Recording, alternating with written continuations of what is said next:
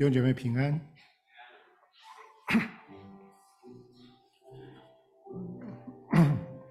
如果在过去两周你们在我当中的话，你就知道我们现在正在降临期这段时间。降临期这段时间，我们预备我们的心来庆祝主耶稣基督诞生的日子，同时我们也盼望等待主耶稣基督第二次的再来。我们好像在打开上帝给我们的圣诞礼物，在第一个主日的时候，我们收到了盼望的礼物。这个在这个黑暗的世界里面，耶稣来到这个世上，好像清晨的日光到世上来，让我们黑暗走出黑暗，心里面充满了盼望，走在荣耀光明的道路上。在第二个主日，我们收到平安的主礼物。在这个不平安的世界里面，因为耶稣，我们心里面有说不出来的平安。这个平安是世界上的人没有的平安，是世界上人夺不走的平安。今天第三个主日，我们收到的礼物是喜乐。我要请 Jane 跟 Joe 他们到前面来，来点燃第三根蜡烛，那根粉红色的蜡烛，代表上帝给我们的喜乐。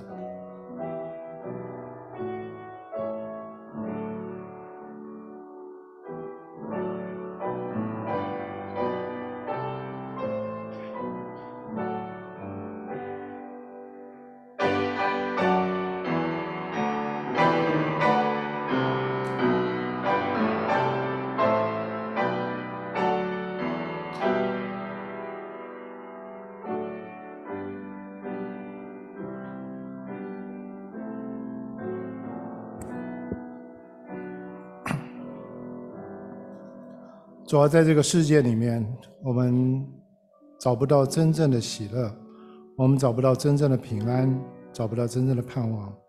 但是主在你的身上，我们可以找到。主要就求你帮助我们，在这个圣诞季节里面，我们从你那里得到真正的喜乐。求你今天在我们当中向我们说话，感谢赞美你，奉耶稣的名，阿门。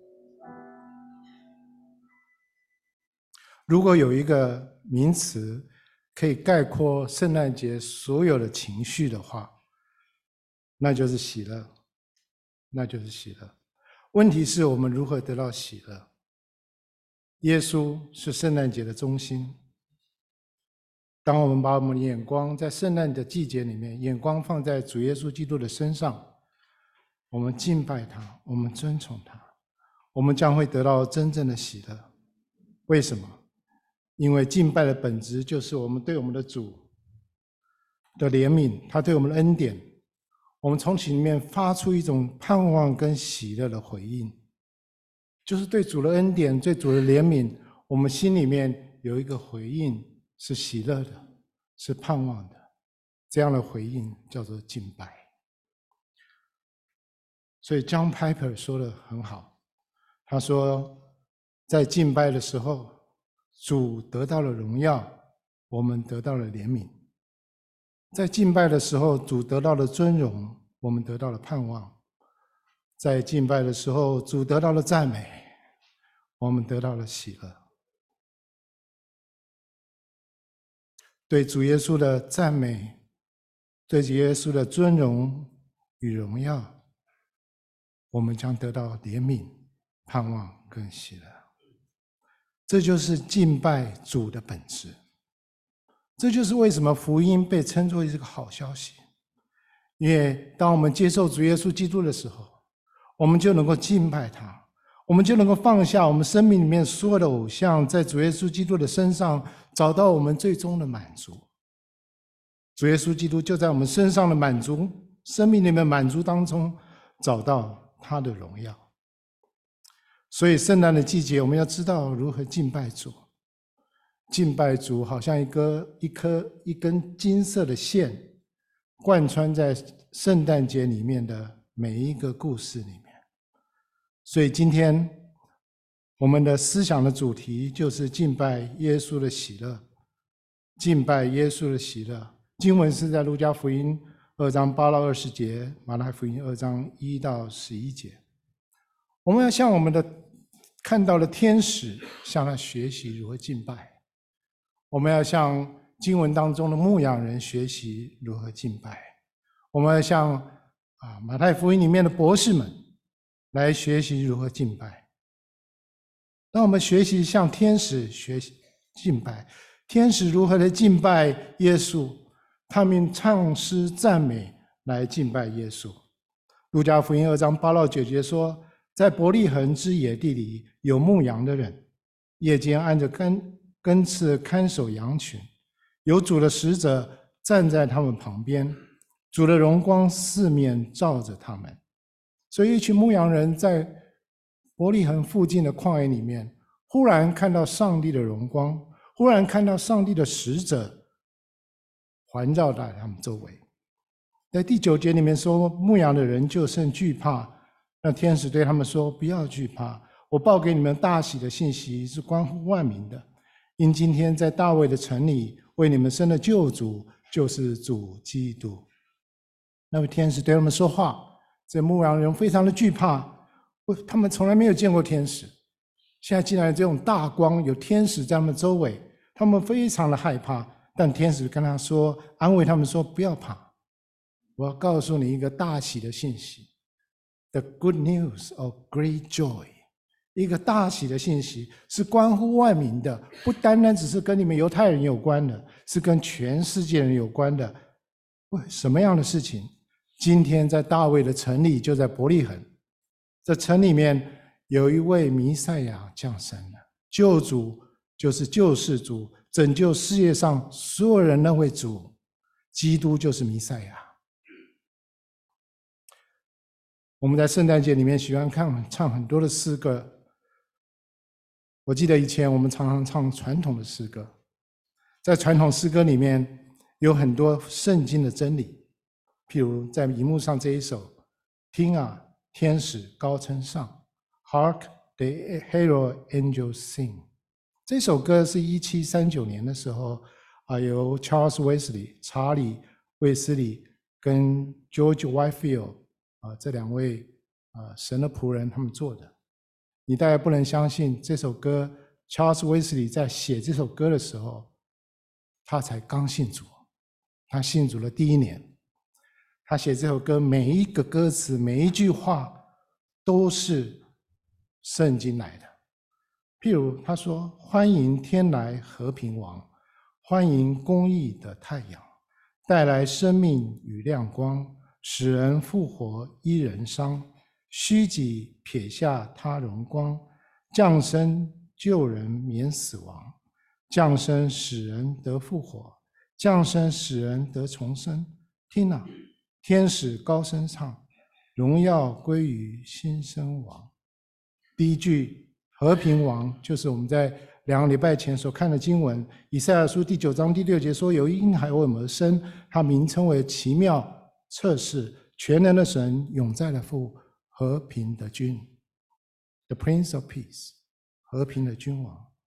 下面一句说：欢迎公义的太阳，公义的太阳，公义的太阳是耶稣的名字，在哪里呢？在马拉基书四章二节。但必有公义的太阳为你们这些敬畏我名的人升起来。耶稣基督是公义的太阳，因为耶稣基督带来一切都是光明跟生命。耶稣基督他的生命能够医治我们的生命，撇下虚己，撇下他荣光，是我们熟悉的经文，在腓立比书二章六到八节说：“他本有神的形象，不与自己与神同等为强多的，反倒虚己，取了奴仆的形象，成为人的样子。既有人的样子，就自己卑微，存心顺服，以至于死，且死在十字架上。”传统的歌曲。传统的圣诗，我们与其用念的，倒不如来唱一次，好不好？有没有反对的？我们唱一次，好，我们请。对。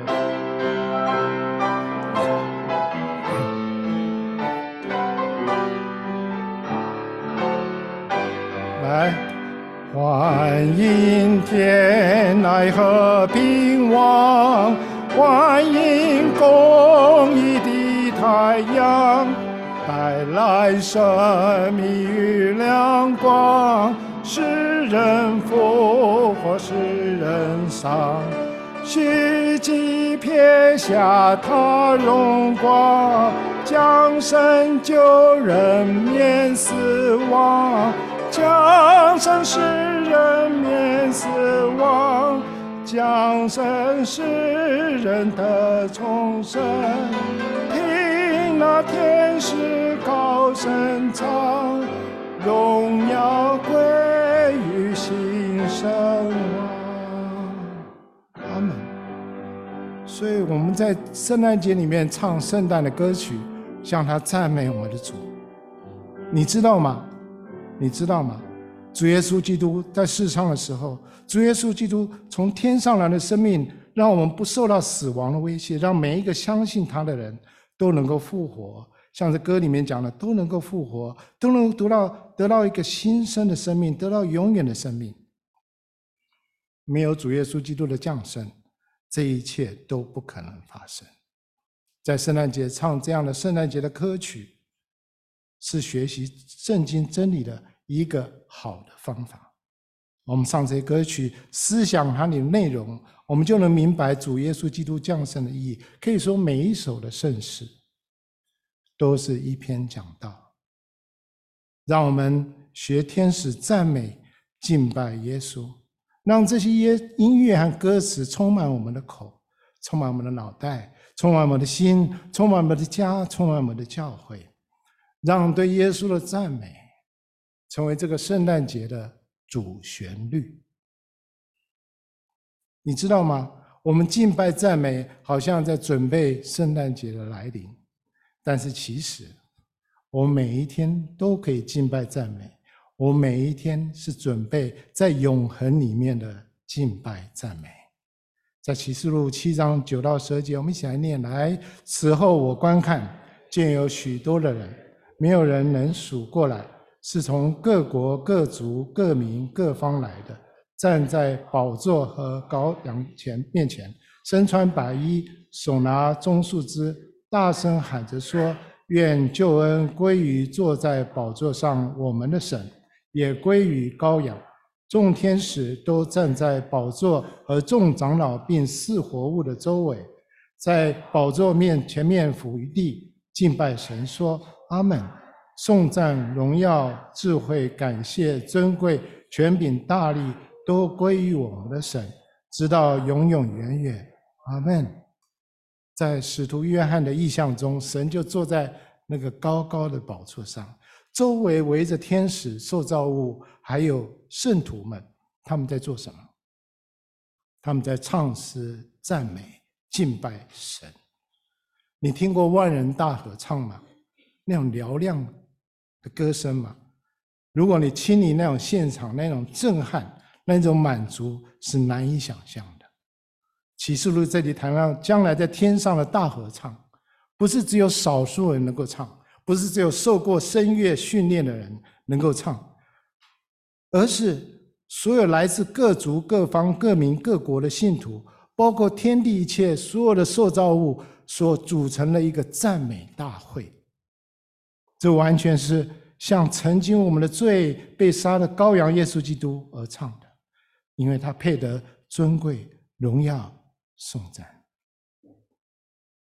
在 PCC，我们圣诞节的诗班现在正在加紧练习许多的曲子，为的是要在十二月二十号，就是周五的时候晚上，我们能够将最好的呈现出来，把荣耀归于神。但你知道，我们在地上的每一天，我们也是在准备将来在天上的时候，能够向神献上最大的赞美，将最大的荣耀归给他。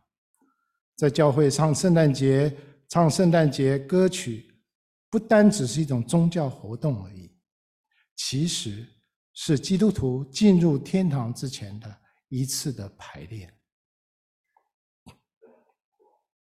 当你读到所有这些天堂将要发生的事情的时候，你会发现里面没有人讲道，所以你到天堂的时候，你不用担心你在那边听讲道听了。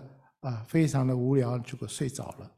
不会，在天堂里面没有主日学，天堂里面你不需要去读神学，你不需要去学创造论、末世论、救恩论、教会论，不用。你不用去学哲学、心理学，你不用去学政治学、经济学，这些世上的学问都不需要。因为当我们见到主耶稣的时候，我们所有的问题都得到了解答。我们不需要再传福音，我们不需要再护教，因为没有人再对救恩有任何的怀疑了。因为救恩已经完全了，展现在这个宇宙的面前，不用讲道，不用不用传福音，所以。牧师、宣教师都失业了，但我们还要敬拜，所以我就羡慕敬拜团队里面的弟兄姐妹，他们不仅不会失去救恩，他在天上，他们也不会失去他们的工作。感谢主。是的，在圣诞节的时候，我们要学习天使那样的敬拜耶稣，将荣耀归给他。但是我们敬拜耶稣，跟天使敬拜。确实不一样，我们的敬拜是独一无二的敬拜，因为，因为天使没有经过上帝的怜悯和救赎，只有人类可以用一个被救赎的心，用一个被救赎的口，在一个救赎的生命里面来敬拜那位救赎我们的主。只有耶稣，只有基督徒能够敬拜耶稣，说：“我曾经失落过。”但如今被你所寻到，我能回到父的家里面。主耶稣，我敬拜你，我赞美你。主耶稣在十字架上死，不是为了天使死，而是为了人类来死。耶稣的死，并不是为了拯救世界上其他的生物，或是拯救这个地球。耶稣的死是为拯救人类，献上他自己的生命。对神来说，我们向他的敬拜，比其他的事情可能更有价值，因为我们能够向神敬拜，完全是因为他儿子献上他的生命换来的。希伯来书里面说，主耶稣基督在地上做过人，他跟我们一样，在人生走过所有的喜怒哀乐、酸甜苦辣，他知道我们的心，他知道我们的软弱和征战。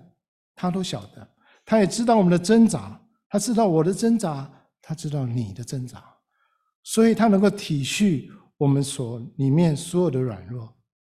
耶稣从来没有当过天使，圣经里面没有告诉我们耶稣曾经为天使，但耶稣曾经为人过。也许有人说，我迫不及待想到天上去跟天使一起来唱诗赞美我们的上帝。但我想，比较真实的情况是，天使巴不得我们这些人赶快去天上，跟他一起赞美、敬拜上帝，因为天使没有救恩，救恩是属于人的。主耶稣基督明白赞美是什么，明白什么叫赞美为祭献给神，因为他自己也曾把自己献上为祭。因为他的牺牲，所以我们不用再受同样的刑罚。他与我们这些罪人认同，成为我们当中的一份子，住在我们当中。所以耶稣的名字叫做以马内利。以马内利就是神与我们同在的意思。当我们在这时候一起敬拜、唱诗、赞美主的时候，我们可以想象在天上，上帝周围有很多很多的天使，有很多的受造物，有。二十四位长老在那里唱诗赞美主，你想想那种声音是有多热烈的声音，有多大的声音？但是在地上人开始敬拜的时候，我想象神说：“你们都安静吧，仔细听，在地上，我的孩子们正在向我赞美，正在敬拜我。我们向天使来学习。”但是我们的敬拜赞美，在神的眼中比天使更宝贵。我们要向牧羊人来学习敬拜。路加福音二章十五、十六节说：“众天使离开他们升天去了。牧羊的人彼此说：‘我们往伯利恒去，看看所成的事，就是主所指示我们的。’他们急忙去了，就寻见玛利亚和约瑟，又有那婴孩卧在马槽里。牧羊的人。”牧羊的人。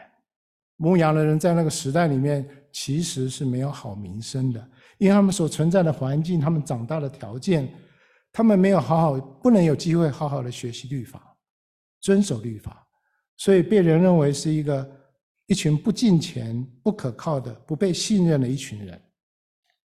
我们常常 美化了牧羊人，我们常常有一些罗曼蒂克的想法，觉得牧牧羊人实在很浪漫一件事情，牧羊。但是牧羊人在那时候是被跟小偷常常画上等号的，甚至他们不被容许在法庭上当作证人。为什么天使要向这一群人来显现呢？他们不是应该向圣殿里面的大祭司来显现吗？不是应该像在犹太社会里面政治领袖、宗教领袖来显现吗？或者他们这些人可以去见证，那不是更有影响力、更有说服力吗？其实我们基督徒也是如此，不是吗？我们常常也讲说，哦，有多么聪明的科学家信耶稣。有多么有地位的政治人物信耶稣，有多么有影响力的社会名流信耶稣，我们觉得这信耶稣增强福音的啊说服力，这些都是美好的见证。我们希望每一个人都信耶稣，但是如果我们只用这种见证的方式来加强福音的可信度的话，那么我们是用人的方法，我们不是用神的方法。保罗自己讲过，《哥林多前书》一章二十七、二九节，神却拣选了世上愚拙的，叫有智慧的羞愧；又拣选了世上软弱的，叫那有强强壮的羞愧。神也拣选了世上卑卑贱的、被人厌恶的，以及那无有的，不要废掉那有的，使一切有血气的，在神面前一个也不能自夸。这是神的方式。但天使却偏偏的把大喜的信息报给这些牧羊的人，这些社会最底层的人，这群人人们不关心的边缘人，让他们去寻耶稣，见到耶稣，为他们做为耶稣做见证，让他们成为第一群去报佳音的人。我们等一下，孩子要到老人中心去报佳音，第一群报佳音的人就是天这些牧羊人，一群不被重视的人，他们只是一群普通人。做着普通的工作，想过着普通的日子，我们不知道他的名字。天使向他们显现的时候，他们不在圣殿里面，他们不在献祭，他们没有在查经，没有，他们只是做他们该做的事情。他们没有期待神竟然借着天使介入他们的生命，他们生命从此就改变了。十六节说，牧羊的人听了天使。使的信息，他就带着信息，急忙的去寻找那个婴孩。他们找到了玛利亚、约瑟与在马槽里的婴孩耶稣。他们是第一批见到婴孩耶稣的人。我喜欢“急忙”，我喜欢“急忙”这两个字，表示他们心里面受了激动，马上化身为行动。在十七节里面，让我们看看到他们生命之后。所行出来的改变。十七节说：“既然看见，就把天使论这孩子的话传开了。凡听见了，就诧异牧羊人之人对他们所说的话。牧羊的人回去了，因所听见、所看见的一切事，正如天使向他们所说的，就归荣耀与神，赞美他。”十七节说：“天使把天使。”天使把这个论孩子的话传开，传开了。这些牧羊人把天使论这孩子的话传开了。十八节说，他们听见牧羊人所说的话，他们就诧异。所以牧羊人生命的改变，而且这种改变是及时的，是巨大的，是有能力的。怎么样看得出来？就是当他们说出自己经历的故事，当他们说出见证的时候。听见的人都十分的什么诧异，都十分的惊讶。他们的见证带着能力。如果神能够使用这一群普通人，成为一批第一批见到耶稣的人，第一批报佳音的人，那么神如何使用使用你，怎么样使用我呢？弟兄姐妹，如果牧羊人有他们的故事，你跟我也有我们的故事。你的故事，你的生命，可以成为耶稣基督有能力的见证。耶稣拯救人类是全世界最伟大的故事。如今，这个故事还继续在人的生命当中继续的被书写。我们看到一个又一个的生命被主耶稣基督所改变，他们的故事成为耶稣基督的故事的一部分。弟兄姐妹，人们可以反驳你的逻辑。人们可以跟你辩论你的神学，人们可以不同意你的观点，但他们不能否认你生命改变的事实。无论你是什么样，在什么样的光景里面，神不呼召每一个人成为一个宣教士或是传道人，但是每一位基督徒。都被呼召成为一个能够见证主恩典的人。有人说，这世上有两种人很怕传福音：第一种人叫做非基督徒，第二种人叫做基督徒。我不知道你属于哪一种人。不论是基督徒、非基督徒，如果我们把传福音当作是一个工作，看成是一个说服人，是一个推销产品的事情。我们当然会怕去做了，但是如果我们传福音是一个见证，我们是被呼召去见证主的人，我们就不会害怕，因为见证的人对听的人说：“，这是我看到的，这是我听到的，这是我摸过的，这是我经验过的事情。什么样的事情？主耶稣基督在我身上让我生命改变了这个事情。”如果耶被耶稣基督改变的人都不去做见证，都不去传福音，那么谁会呢？谁会呢？你的故事是见证耶稣最有力量、最让人信服的证据。所以在耶稣在你生命里面，在我生命里面做些什么事情，求他来帮助我们。我就想到《约翰福音》第九章里面有一个瞎子，有一个本来生来就是眼瞎的人，他有一天碰到了耶稣，他求耶稣医治他的眼睛，耶稣就把泥巴啊放在他的眼睛上面，啊之后他就得了医治了，啊他是一个大概大家都知道的瞎子，结果那里的宗教领袖来看到这位瞎子，竟然看见了，他就去诘问这个瞎子说：“你要给个说法。”到底谁医治你？是不是那个耶稣？他怎么医治你？他去哪里？这个本来眼瞎人就说：“我不知道他怎么做到。他去哪里？我也不知道。甚至他长什么样子，我也不知道。因为我跟他分开的时候，我眼睛还是瞎的。我有泥巴在我在我的眼上，我没有办法解释他做了什么事情。我不知道他怎么做到的。但我能告诉你，我本来是眼瞎的，如今我能看见了。我本来是眼瞎的，如今我能够看见了。这批宗教领袖，他没办法辩驳，他有再多的神学的知识，他也没办法辩驳，他没办法否认这位本来是眼瞎的人，他生命已经改变了，他已经能够看见了。我们见证不在乎我们的学识，不在乎我们口才，不在乎我们的恩赐，人们认识你，认识主耶稣最有力的证据就是我们生命的改变。耶稣在我们身上做什么？我们能不能说，本来看不见真理，看不见世界，看不见、看不清楚我自己，如今我能看到了，因为耶稣开了我的眼睛。我本来是容易生气、容易愤怒的，但是我现在我的心好像一个断过奶的孩子，在母亲的怀里面那样的平静安稳。我本来是沮丧的，我本来是忧郁的，但是因为耶稣的关系，我心里充满了喜乐，充满了平安。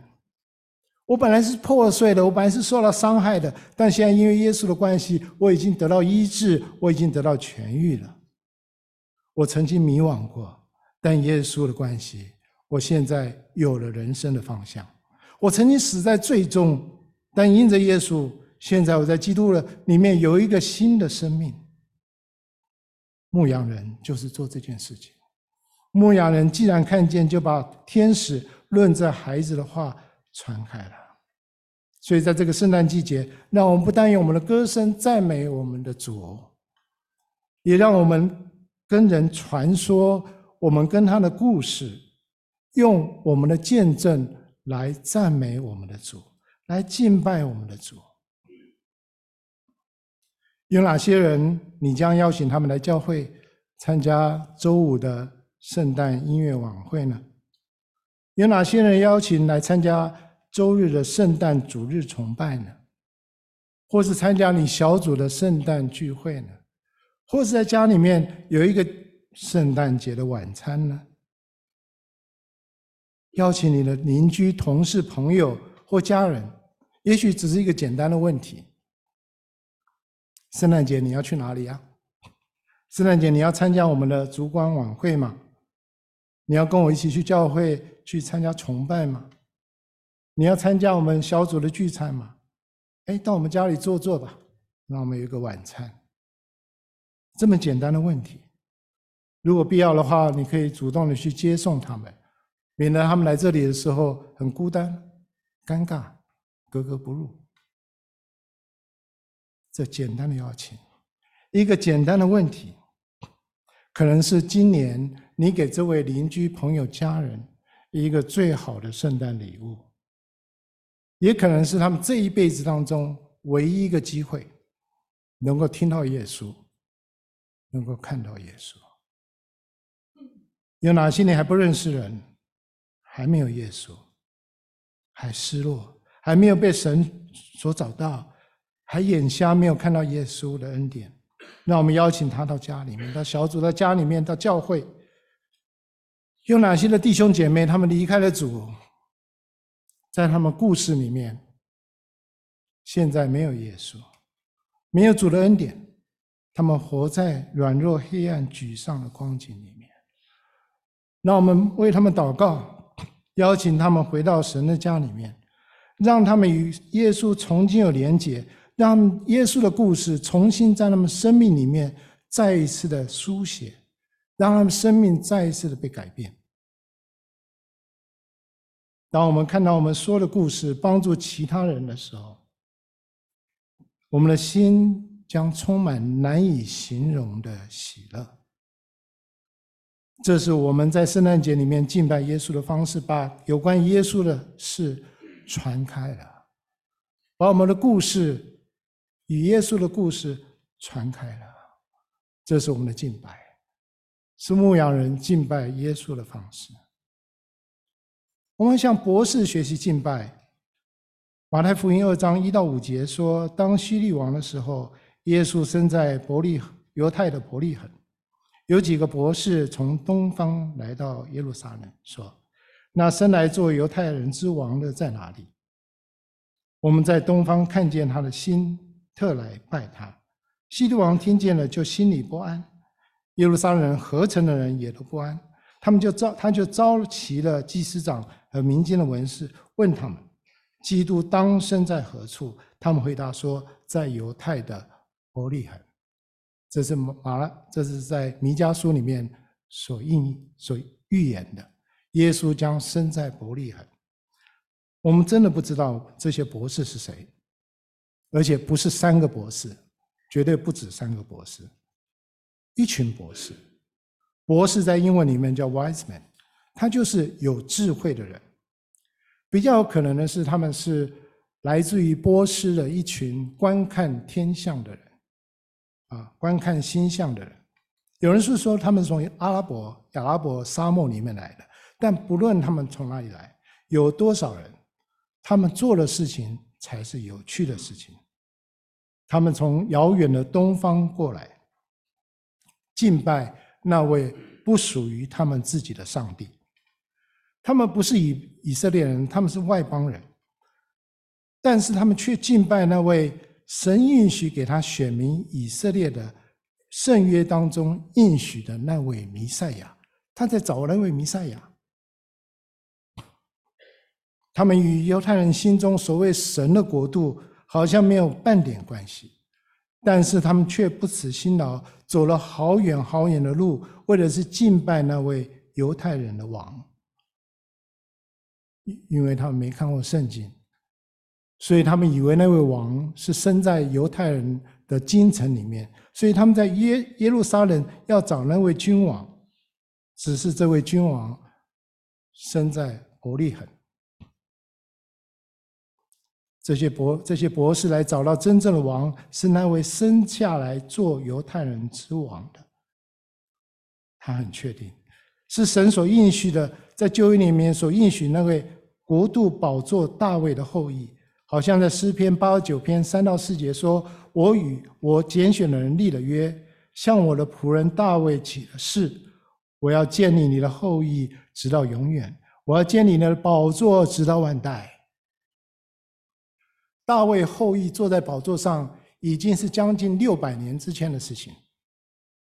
六百年之前的事情，大卫的后裔，肉身的后裔，已经没有人坐在宝座上，那个国度已经消失了，被巴比伦歼灭了。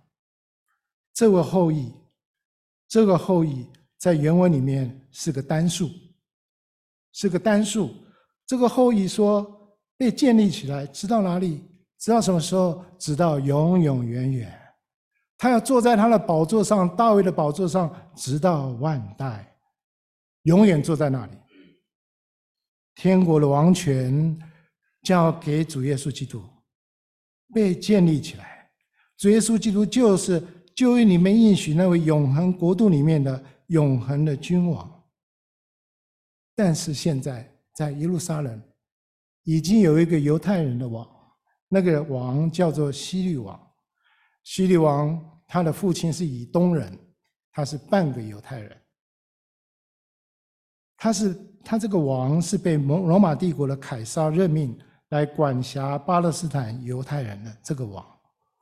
这个王希律王是一个猜忌多疑、残暴的一个人。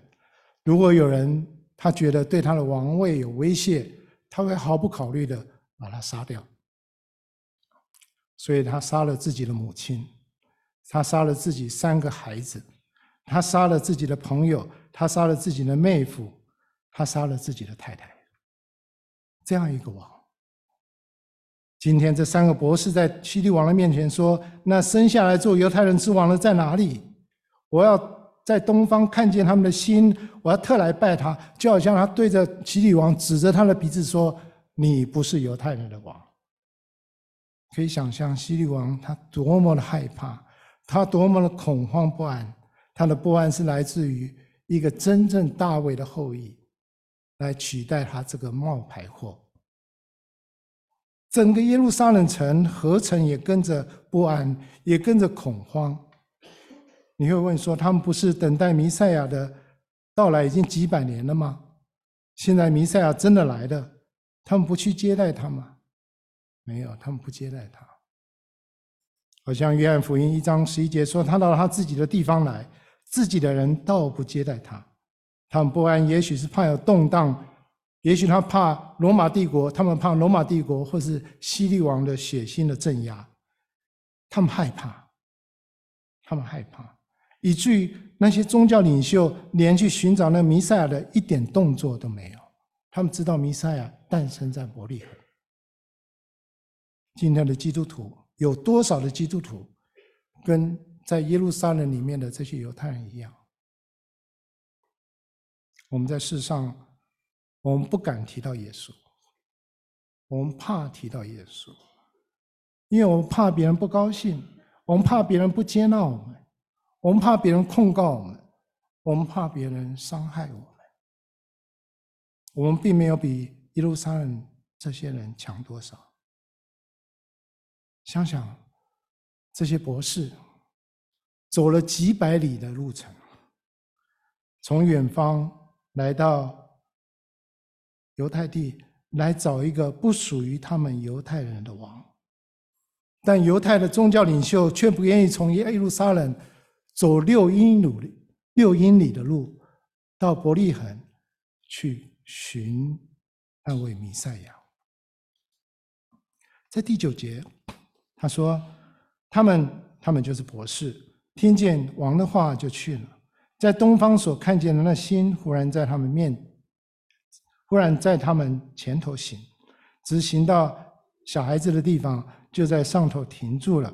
他们看见耶稣，那心就大大的欢喜，进了房子，看见小孩子和他母亲玛利亚，就俯伏拜那小孩子，揭开宝盒。”拿黄金乳香、乳香末药为礼物献给他。从这时候开始，希律王开始要密谋要杀耶稣，所以他跟那些博士，如果你看其他的经文的话，那些博士就跟他们说：“你去找耶稣，找到那位弥赛亚，回来告诉我。”这些博士当然不会上当，他们当然没有来告诉希律王。但是从那时候开始，我们就发现耶稣的朋友。带着自己带着礼物来见耶稣，但耶稣的敌人却要杀害他。直到今天也是一样，直到今天还是这样子。人们敬拜耶稣，但耶稣的仇敌要去诋毁耶稣，要去拆毁教会。对某些人，对有些人而言，耶稣是位救主。对其他人而言，耶稣是一个绊脚的石头；对有些人而言，耶稣是天上来的神迹，是神的大能；对其他而言，耶稣是他们生命里面的一个干扰，是一个让他们讨厌的存在；对有些人，耶稣是上帝无条件的爱跟恩典；对其他而言，耶稣不过是世界上一个不能包容人、不能妥协的一个宗教的象征。弟兄姐妹、朋友们，你怎么看耶稣？决定你怎么样敬拜耶稣。在十一节的前半说，博士们进了房子，看见小孩子和他母亲玛利亚，就俯伏拜那小孩子。这时候距离耶稣诞生已经一年多的时间，他不再是婴孩，他是一个小孩子。这些博士们千里迢迢寻找耶稣，是存着一个渴望的心而来的。他们寻到这位救主，不是为了得到祝福，而是什么？要敬拜他。注意，他们不是同时敬拜小孩子跟玛利亚，他们是单单的敬拜这位孩子，他们单单的敬拜耶稣。十一节的后半，他们揭开了宝盒，拿着黄金乳香、乳香末药为礼物献给他。如果你是耶稣，那时候。在旁边的约瑟、玛利亚、爸爸妈妈，你看看博这些博士们送的礼物，你会怎么想？你会觉得很奇怪，摸不着头脑，想说你们这些博士，亏你们还是博士，可以送一些比较实用的礼物，好吧？尿布、奶粉、玩玩具、baby food 啊，都很好。黄金、乳香、没药，做什么？他们当然不知道。这三样礼物不是给一般孩子的，这三样礼物是给主耶稣的礼物。黄金代表什么？黄金代表主耶稣基督君王的身份，他是万王之王，万主之主。乳香是什么？乳香是祭司在献祭的时候所烧的那种香料，代表主是一位超越的神，是一位圣洁的上帝。没没药是为人死安葬用的，代表主耶稣基督，他站在人的地位上，为人的罪将要受死，代表主耶稣基督的人性。所以博士的礼物同时代表了主耶稣基督的君王的身份，他是完全的神，他是完全的人。他们的敬拜是神根据在他们心中的启示，在他们真理当中来敬拜耶稣。主耶稣曾经说过：“如今拜他的，不在这山上，也不在这殿里。拜他的要什么？心灵和诚实来拜他。所以，我们用真理、诚实，就是真理的意思，用上帝的话，用上帝的启示来敬拜耶稣，用我们的心来敬拜耶稣。所以，我们当我们对主的敬拜的时候，我们要同时要有光，也要有热。”光代表真理，在真理的光中来敬拜主；热代表我们心中对主的热情。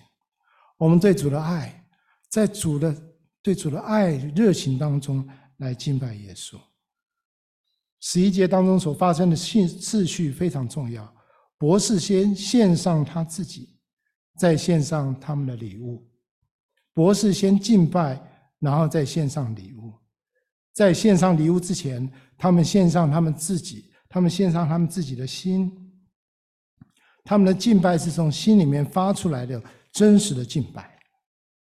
哎，这让我们学到怎么样敬拜耶稣。我们也要从心里面发出来。我们能够带给耶稣的任何东西，教堂、音乐，我们说的话，我们的我们的服饰，这些比不上我们心里面一个真实的心到主的面前。耶稣要的是什么？耶稣要的是什么？耶稣要的是你的心，要的是我的心。要的是我们的心，在以赛亚说的三二十九章里面说，主说：“因为这百姓亲近我，用嘴唇尊敬我，心却远离我。他们敬畏我，不过是领受人的吩咐。”神说：“这些人敬拜我，但是他们说的话，他们所做的事情，他们所献上的祭，在他面前真是毫无价值、毫无意义，因为他们的心不在那里。他们心不在那里。”弟兄姐妹，当我们敬拜主的时候，我们的心在哪里呢？我们心是在主耶稣基督的身上，还是在我们的事情，在我们其他的事情、其他的关系、其他我们操心的东西上？如果献上的不是我们的心，神说那不是真正的敬拜，那只是一个宗教的活动。这就是为什么耶稣说你要尽心、尽性、尽意、尽力爱主你的神。同样的，在我们敬拜神的时候，也让我们尽心、尽性、尽意、尽力爱主我们的神，让我们的心摆在他的面前。当主耶稣基督得到我们的心的时候，他就在我们身上得到荣耀了。当主耶稣基督得到荣耀的时候，我们在他的荣耀当中就得到满足的喜乐。所以在今年的圣诞节，你如何要敬拜耶稣呢？我想，我们彼此的鼓励，我们像天使那样的敬拜耶稣，用歌声赞美来敬拜耶稣。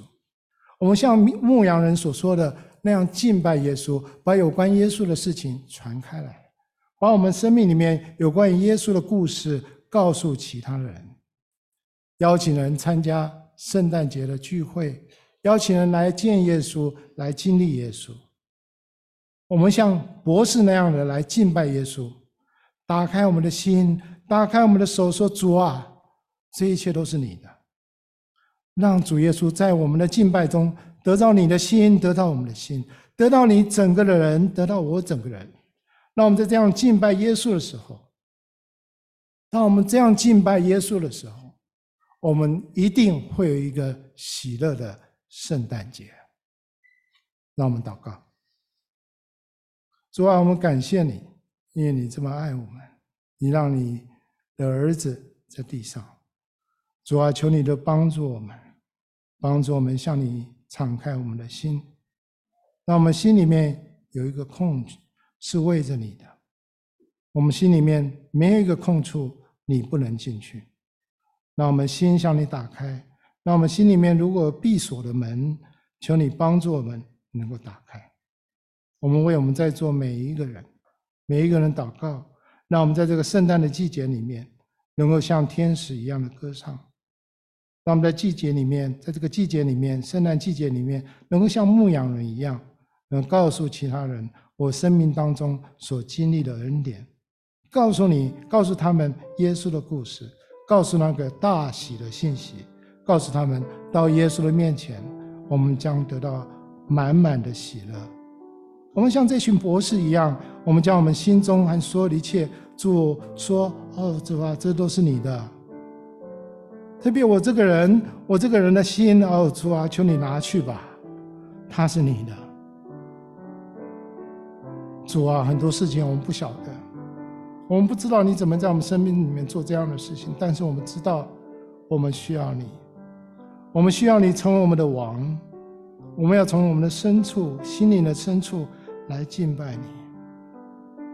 我所知道的一切，我们所能够想到的一切，我们能所做的一切，主没有你都算不了什么。